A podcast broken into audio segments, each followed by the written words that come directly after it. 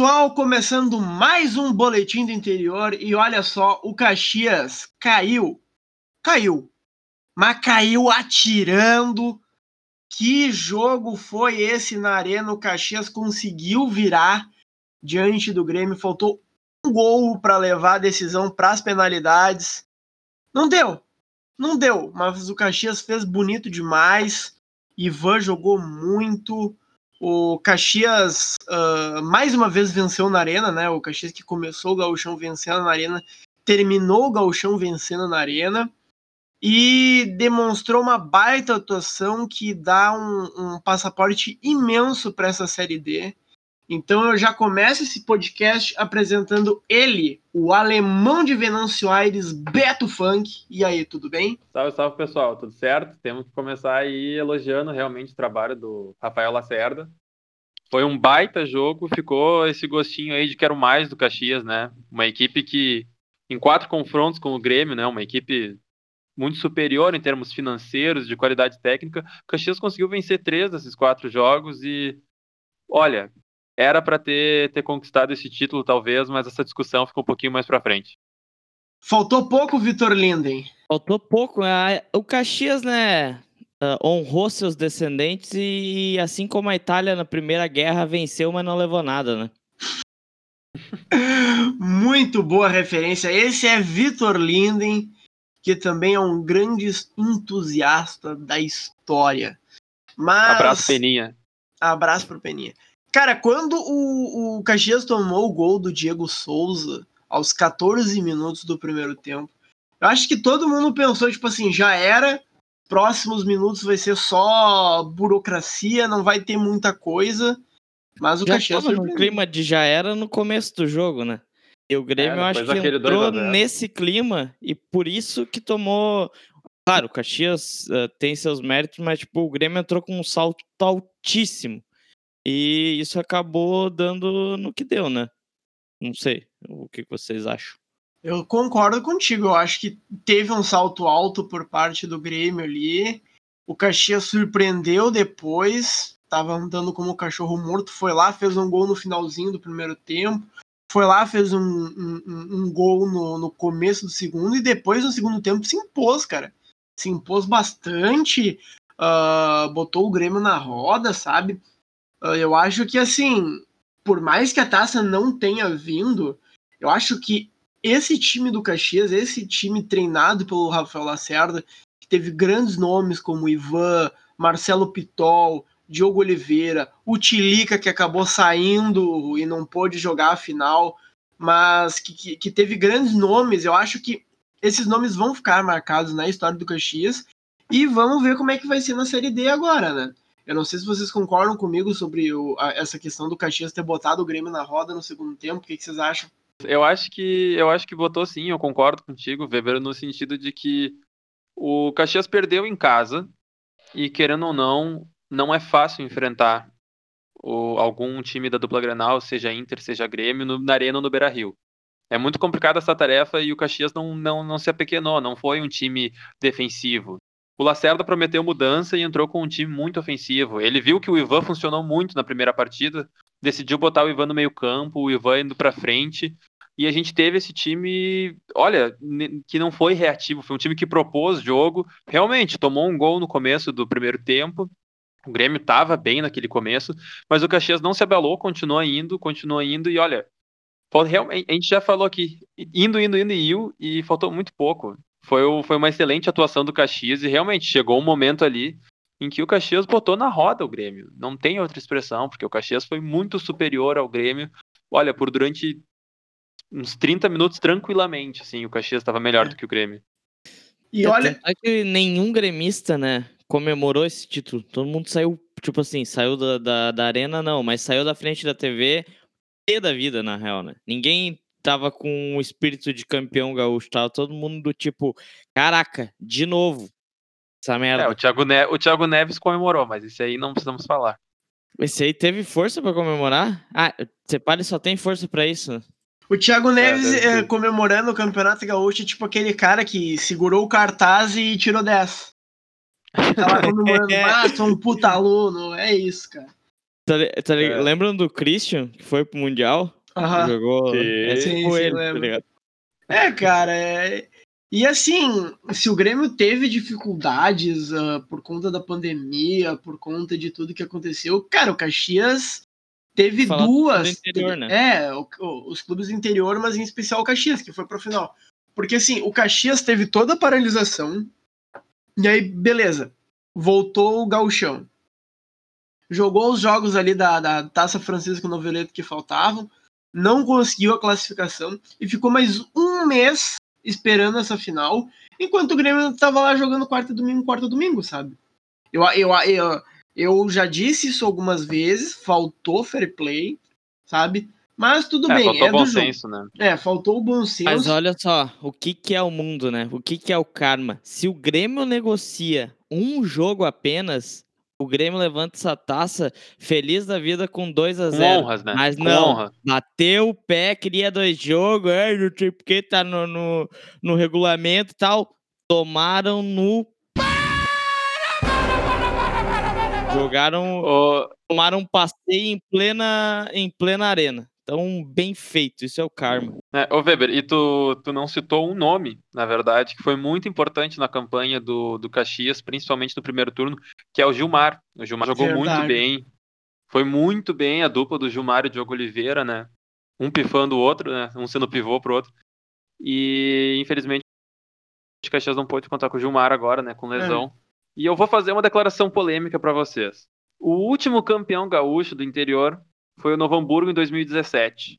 Mas ouso dizer que esse Caxias de 2020 teve um desempenho ainda melhor.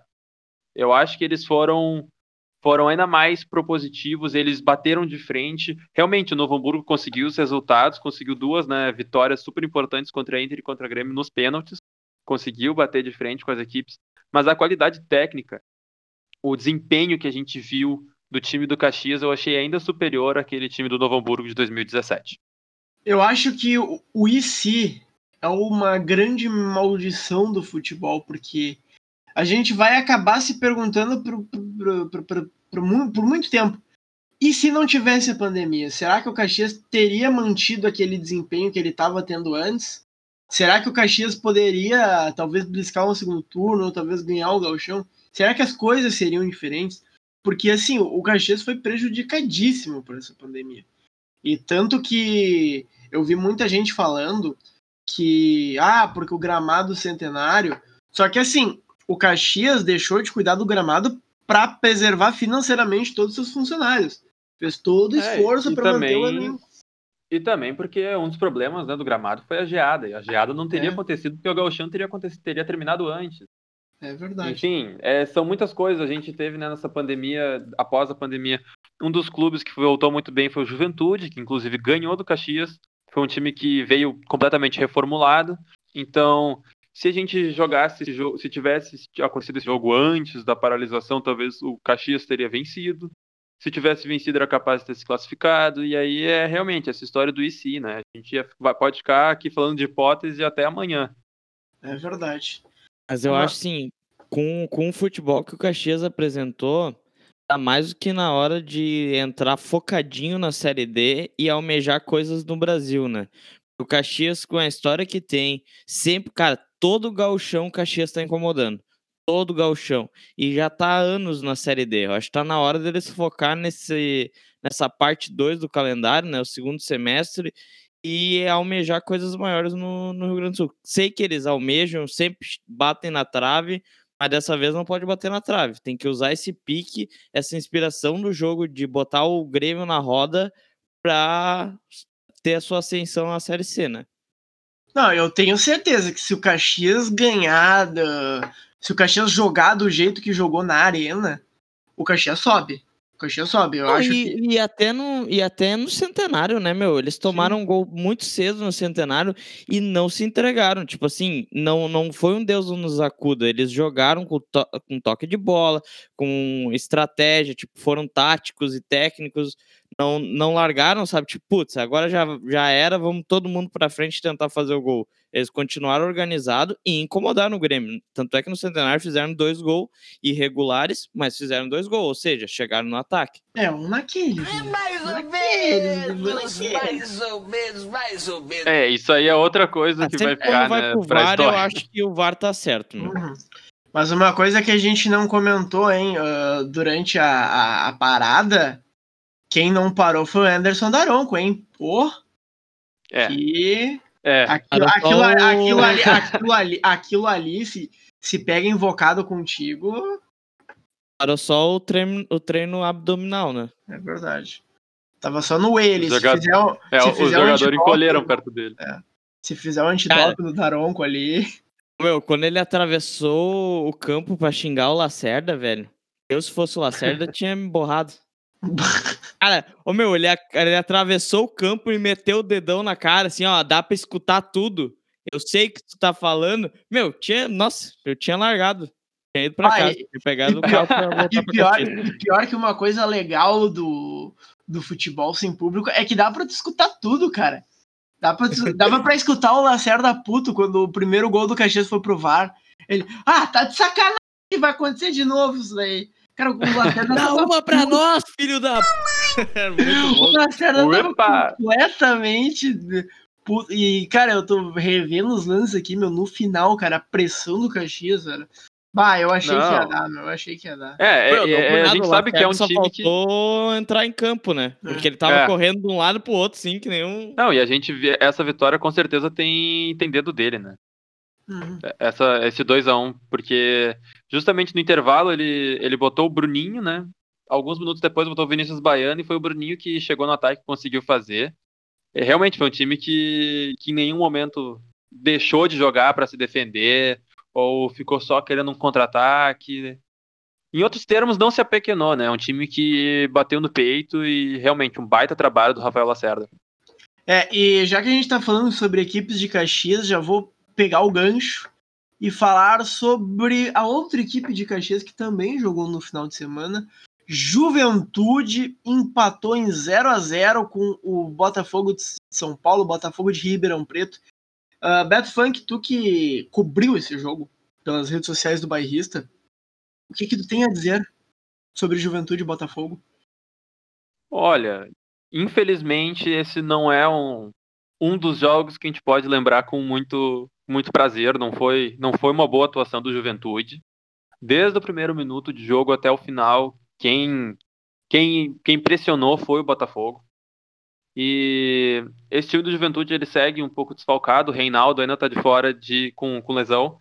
E o Reinaldo é uma peça muito importante para essa defesa, por causa que ele é um zagueiro alto, mas ele é um zagueiro muito rápido. Então ele consegue ganhar no ar, ele consegue interceptar, porque o Juventude é um time que joga com as linhas muito, muito avançadas. É um time que já teve mais de um gol uh, contrário que foi anulado por, por impedimento. É um time que rouba muito essa bola em cima, tem aproximação dos volantes, mas não fez uma boa partida, conseguiu segurar o 0 a 0 assustou muito pouco. Teve algumas chances do, do Breno Lopes, pelo que eu consigo me lembrar. Mas, olha, foi uma das piores performances do Juventude que eu vi nesse ano, apesar de não ter sido uma derrota. Né? Realmente foi um time que perdeu para o Paraná, algumas rodadas atrás, teve aquele golaço do Renato Cajá, mas acabou não segurando o resultado. E ah, por enquanto, né, o Juventude está caindo, tava antes da rodada estava na beiradinha, estava em quinto lugar, agora caiu para nona colocação, mas ainda é começo de campeonato, dá para correr atrás, não não é tanto ponto para frente. E olha, eu ainda acho que o Juventude tem um caso muito interessante, que o Pintado está fazendo um bom trabalho, mas tem que rever algumas peças, tem que rever algumas coisas aí, porque caiu um pouco o rendimento nessa última partida. Talvez esteja na hora de trocar o pincel. oh, essa tu treinou antes, né? Tem que, tem que pintar de outra cor os jogos, né? Mas não, não só no último jogo, né? O Juventude veio. Já tá vindo assim com. Ó, diminuindo o seu rendimento jogo após jogo, né? O que, que será que tá acontecendo ali? É que a perna tá é. cansando? É. é, pois é. Já são, se não me engano, são quatro jogos sem vitória já. Pois é, porque a, o Juventude a última vitória voltou deles... da pandemia, a gente, pô, a gente bateu assim, não, o Juventude vai subir pra Série A. É o Real Madrid da, é. da Serra. É, a maneira daí, como eles estavam jogando, né? E daí do nada começou a, a, tipo, diminuir a intensidade dentro de campo, não... sei, tem É, uma, a última vitória estranha. deles, a última vitória deles foi contra o Sampaio Correia, foi, olha, foi um belo jogo, foi um jogo bastante disputado, foi lá e cá, e o Juventude conseguiu sair com a vitória. O que aconteceu também, que a gente pode analisar, é que foram, foram grandes adversários, né? Uh, primeiro pegou o América Mineiro na quarta rodada. Primeiro foi o Paraná, que a gente já comentou, né? O Paraná, que inclusive está em quarto lugar, está na zona de classificação. Mas depois disso veio o América Mineiro, que eles acabaram empatando no 0 a 0 O América Mineiro é um time que a gente, que a gente tem que destacar também, é um time que a gente sabe que é, que é forte, é um time que estava recentemente na Série A. É um time que ficou à frente do próprio Internacional na Série B alguns anos atrás. O Náutico também é um time que tem uma rodagem absurda pela Série A, apesar de estar vindo da Série B. Teve um jogo, olha, cheio de emoções nos aflitos, né? O 3 a 3 que o Juventude virou, acabou tomando um empate. E mais recentemente, né? O jogo que a gente acabou de comentar, que é o do Botafogo. Então foram bons adversários que o Juventude enfrentou. Mas, olha, tá na hora de ligar o acelerador de novo, né? É verdade. E tudo isso, cara, aconteceu depois do dos casos confirmados de Covid, né, na juventude. Eu não sei se uma coisa tem a ver com a outra, mas aí já, já teve alguns desfalques de última hora, uh, não pôde ir com o treinador, perdeu para o Paraná e aí começou a embalar essa sequência sem vitórias. Mas por falar em sequência sem vitórias, infelizmente aconteceu uma coisa muito chata e o Brasil perdeu mais uma, infelizmente. O Brasil começou tomando 1 a 0 para o Operário do Paraná, de Ponta Grossa. Alguns minutinhos depois conseguiu empatar, mas depois tomou o segundo gol e aí perdeu mais uma, infelizmente. O que, que dá para se dizer dessa partida, Beto Funk? É, o Brasil que está invicto ao contrário, né? Em vez de não ter derrota, não tem vitória. São, são três empates e duas derrotas até agora. Perdeu mais uma, né? É um time que, que tem que mudar muita coisa, mas que curiosamente mudou já, né? O, o adversário dessa vez foi o Operário, que é, um, que é um time que vem bem, está na segunda colocação agora com mais essa vitória. E olha, é, é, impressionante. A gente tem duas coisas que a gente sempre fala aqui sobre o Brasil. E uma delas é o Brasil não foi bem, mas a outra é Luiz Henrique. Luiz Henrique é um baita jogador. E o Vitinho, inclusive, tinha falado, né, que ele sempre começava no banco, depois entrava.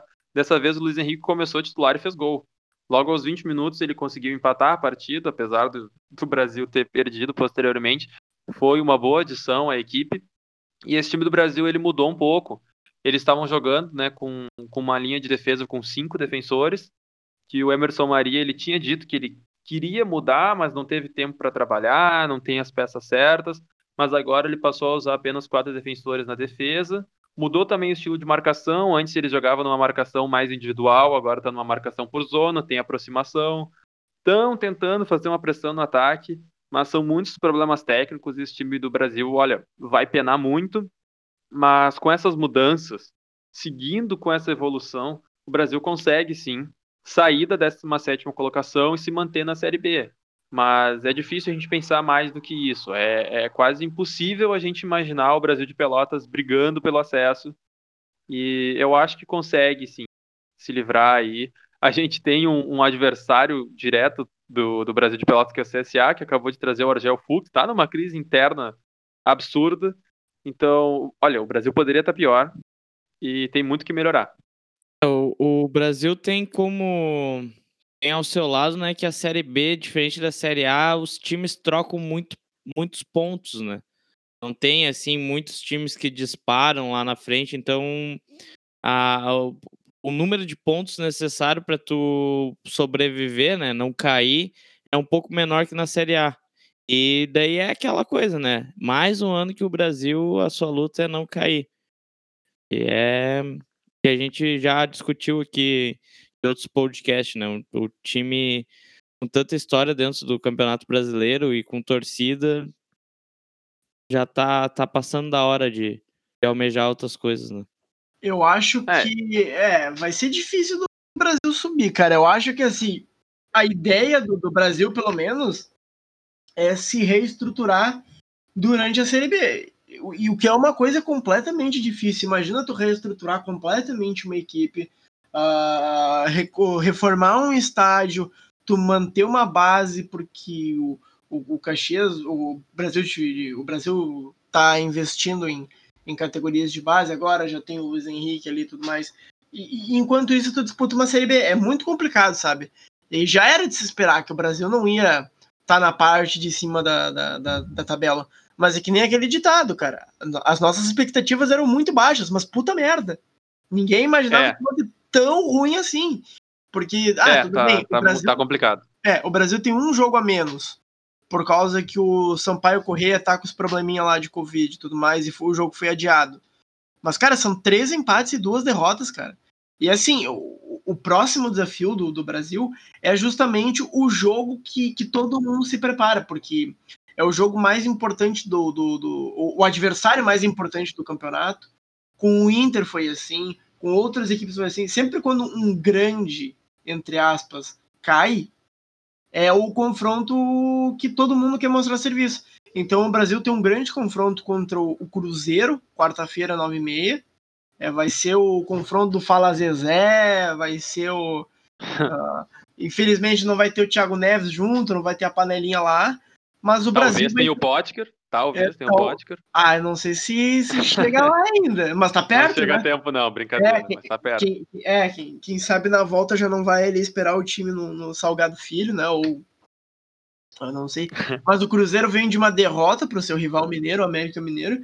Mas o Cruzeiro não deixa de ser uma grande equipe. Mas eu acho que assim, se o Brasil quer um jogo para virar a chave na Série B para pelo menos conquistar alguns pontos e, e ter um, um, sufoco, um, sair do sufoco, eu acho que o confronto contra o Cruzeiro é o confronto certo.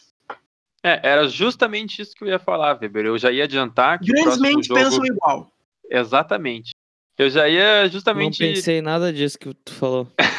Putz! Ih, não sei o que te dizer, Vitinho. Mas enfim, esse time do Cruzeiro aí é, é peculiar, né? Até agora, é um time que tem três vitórias e só quatro pontos, né? Mas eu ia falar a mesma coisa, Weber, porque eu ia dizer que não existe rival melhor pro Brasil ganhar. Se o Brasil ganha do Cruzeiro, é uma façanha que poucos clubes fizeram até agora, né? E ia dar uma moral para a equipe e já elimina um jogo dificílimo, né, da tabela, que, olha, seria muito bom. Seria seria excepcional. Até agora o Cruzeiro perdeu para América e perdeu para Chapecoense, que a gente sabe que são duas equipes que vão brigar lá em cima. Óbvio, vai ser muito difícil. Vai ser um confronto muito difícil para o Brasil.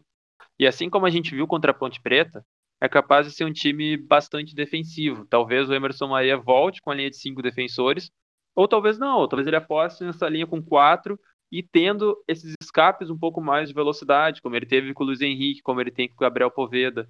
Não tem como a gente saber ainda, mas nessa quarta-feira eu acho que a gente vai ter um bom jogo pela primeira vez depois de muito tempo do Brasil, porque já deu para ver uma evolução. Então, agora que a gente falou um pouco de, de Brasil, só para passar o jogo do Juventude, Juventude joga na terça-feira, às oito e meia da noite, contra a Chapecoense na Arena Condá.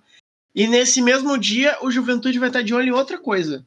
Porque na terça-feira vai ter também o sorteio da Copa do Brasil, que a gente vai repercutir no próximo podcast.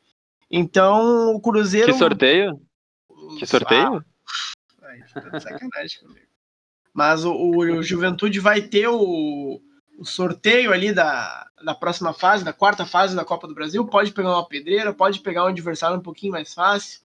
Tudo depende. Mas, cara, o Juventude, mesmo na Série B, tá em duas competições. E é muito importante. E o Pentado confia no seu grupo.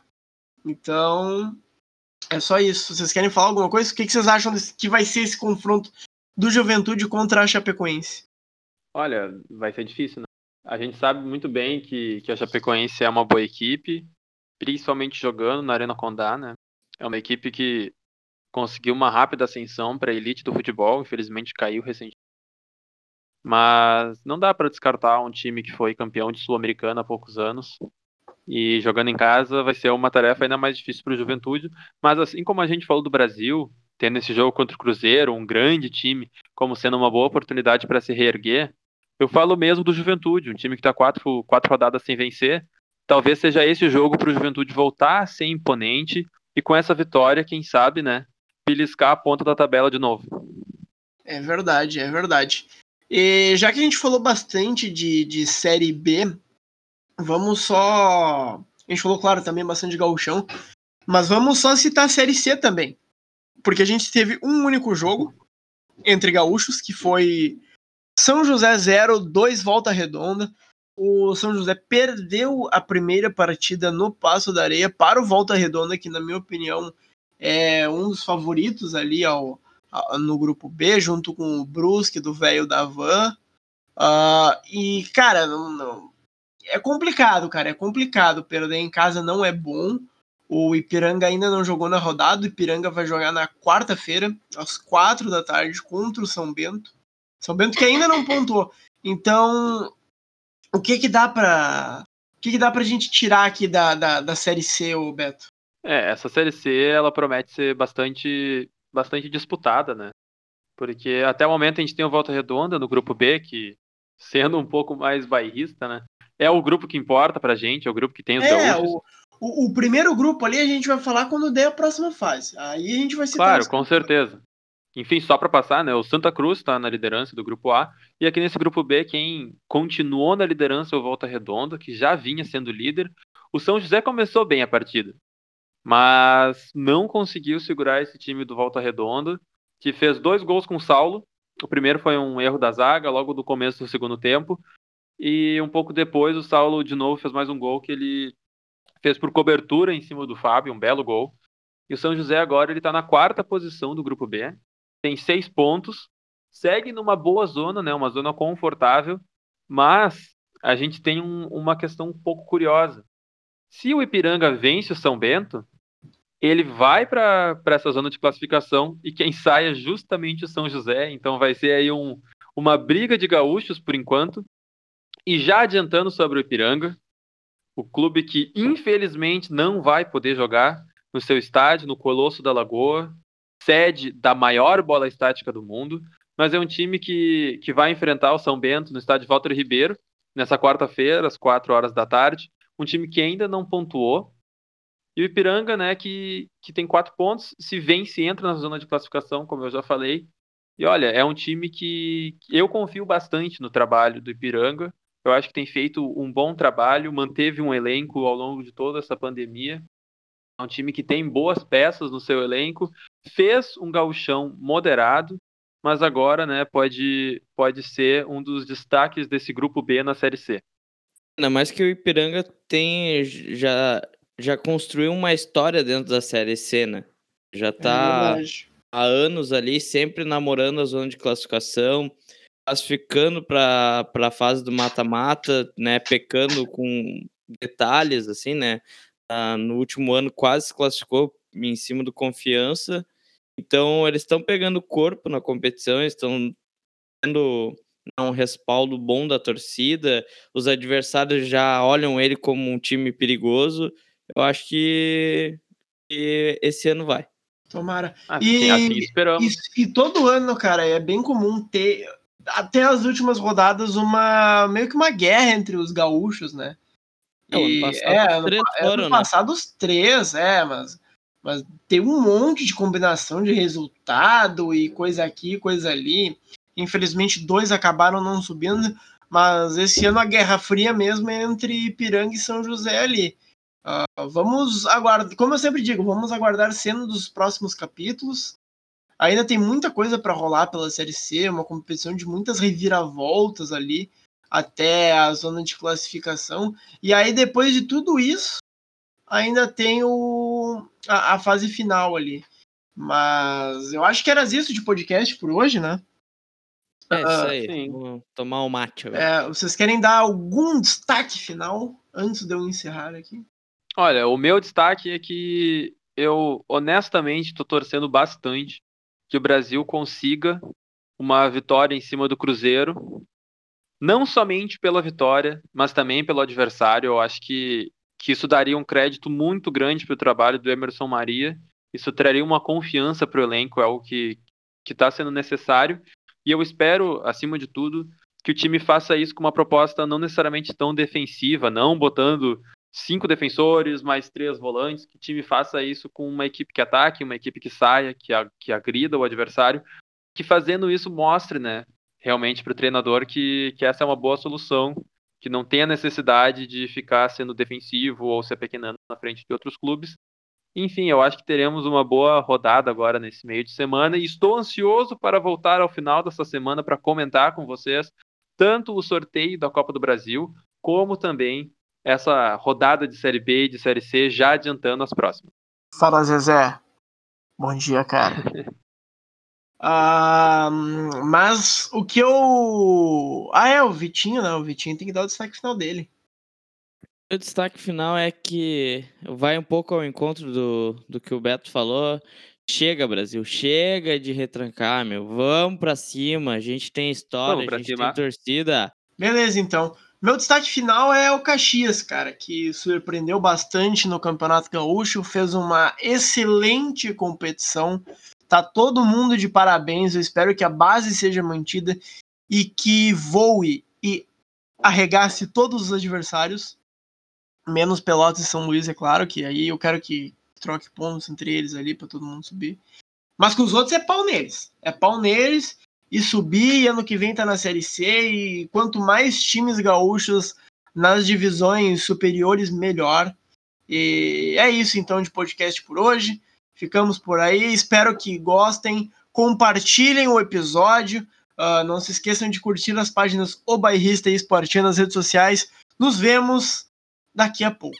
Tchau!